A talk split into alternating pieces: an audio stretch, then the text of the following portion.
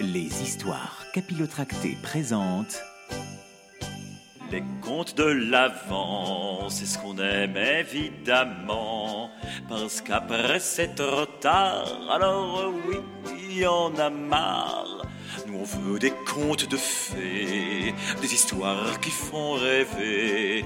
Oui, juste avant Noël, on se fait la belle côté imaginaire. Oui, c'est les contes, c'est les contes, les contes de l'avant. Les contes de l'avant, des histoires capillotractées. Hey, oui, c'est les, oui, les contes, les contes de l'avant.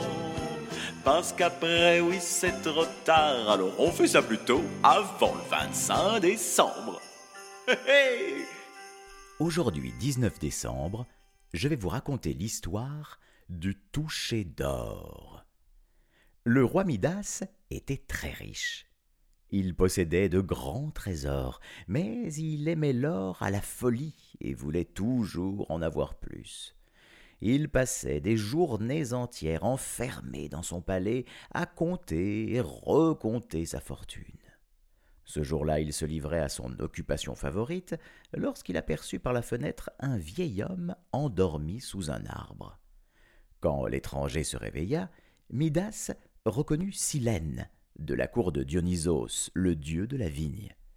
Midas se sentit très honoré de sa visite et le régala pendant dix jours avant de le reconduire chez Dionysos sur le mont Olympe.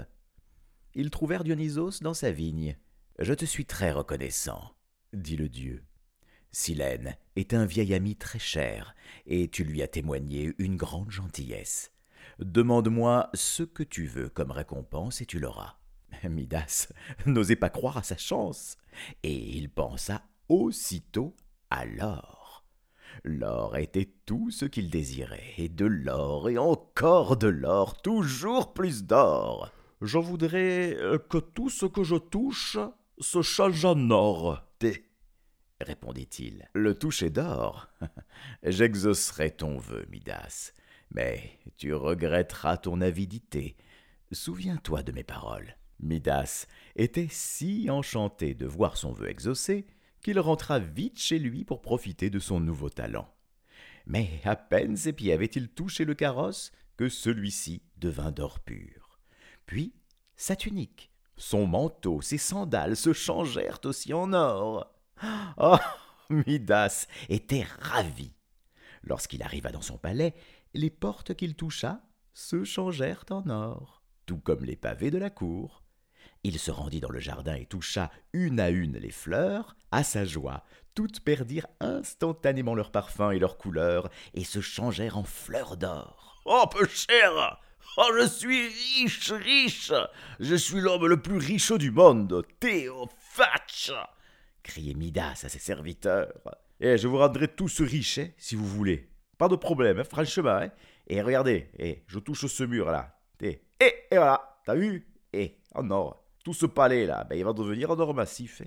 Et voilà. En disant cela, il caressa son cheval. Ses sabots résonnèrent une dernière fois sur les pavés d'or, puis le cheval s'immobilisa, pareil à une statue d'or.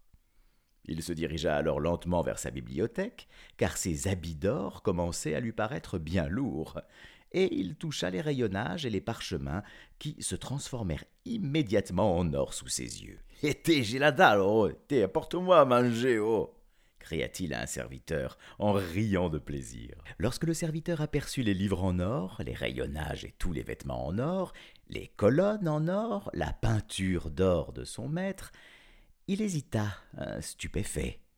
Il déposa la nourriture devant le roi, ainsi qu'un bol plein d'eau pour qu'il se lave les mains. Lorsque le roi Midas plongea ses doigts dans l'eau, elle se changea en or massif. Il en eut le souffle coupé, et prit un morceau de pain avec précaution. Aussitôt il devint une pépite d'or. Et quand Midas remplit son verre de vin, lui aussi se changea en or dans le gobelet. Ah, Midas commençait à se sentir légèrement inquiet. Un déjeuner en or, hein, et son dîner serait certainement ben, en or. Il gémit tout haut et se leva en heurtant son serviteur.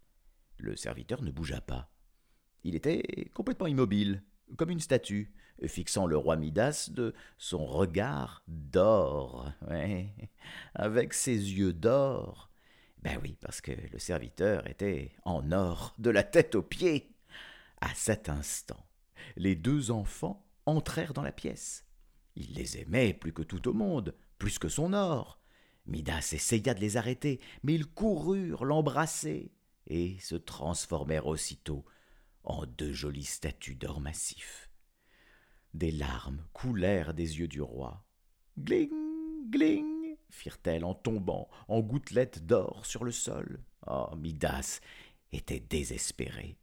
Il se tordait les mains en pleurant. Alors il se précipita hors du palais pour ne plus voir tout cet or, qui le dégoûtait au plus haut point. À cet instant, Dionysos lui apparut. Alors, Midas demanda le dieu, que penses-tu du toucher d'or? Ton souhait est-il satisfait? Ah, ah, ah, oh, que je suis malheureux, t'es. Oh, ça me plaît pas du tout, hein, cette histoire de toucher d'or, là. Et franchement, j'aime pas ça. Vraiment, j'aime pas ça. Aïe, aïe, aïe, aïe, aïe. Bien malheureux. Hmm répéta Dionysos. N'as-tu pourtant pas tout ce que tu désires? Eh ben, t'es, y a pas que l'or dans la vie, hein répondit Midas. J'ai perdu mes chers enfants, que j'aimais plus que tout au monde. Ah, si je vous en supplie, Dionysos, débarrassez-moi de ce terrible don. Allez, là, allez, s'il te plaît. Dionysos sourit de voir combien Midas avait changé en un seul jour, mais il eut pitié de lui Va te plonger dans la rivière qui coule derrière le palais. Emporte aussi une cruche, tu en arroseras tout ce que tu voudras changer à nouveau. Dionysos disparut, et Midas courut jusqu'à la rivière, courut comme un dératé, ah, en perdre le souffle. Arrivé au bord, il hésita, et si l'eau se changeait aussi en or? Il s'agenouilla lentement et prit de l'eau dans le creux de sa main. Il s'en aspergea, et peu à peu sa tunique redevint légère et douce, tandis que des paillettes d'or glissaient dans la rivière. Timidement Midas toucha un brin d'herbe près de lui, qui ne devint pas non plus en or. Alors il saisit la cruche qu'il avait apportée, et qui s'était instantanément changée en or, et la plongea dans la rivière. Elle redevint une simple cruche de terre. Tout joyeux, il la remplit d'eau et courut vers son palais. Son premier soin fut d'arroser les deux statues d'or qu'étaient devenus ses enfants. Aussitôt sa fille l'entoura de ses bras et le couvrit de baisers, et son fils se remit à bavarder joyeusement comme s'il n'avait jamais été changé en statue d'or. Puis Midas courut inlassablement de la rivière au palais plusieurs fois de suite, remplissant à chaque fois sa cruche, pour en arroser tout ce qu'il voulait changer. Il aspergea son serviteur, puis son cheval, les murs et les sols du palais, les pavés de la cour, les rayonnages de sa bibliothèque et les fleurs du jardin. Il ne s'arrêta que lorsque tout le palais eut retrouvé son apparence normale.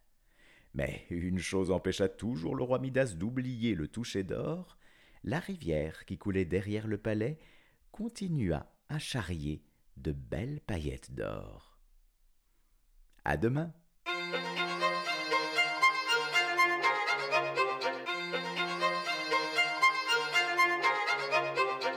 Les histoires.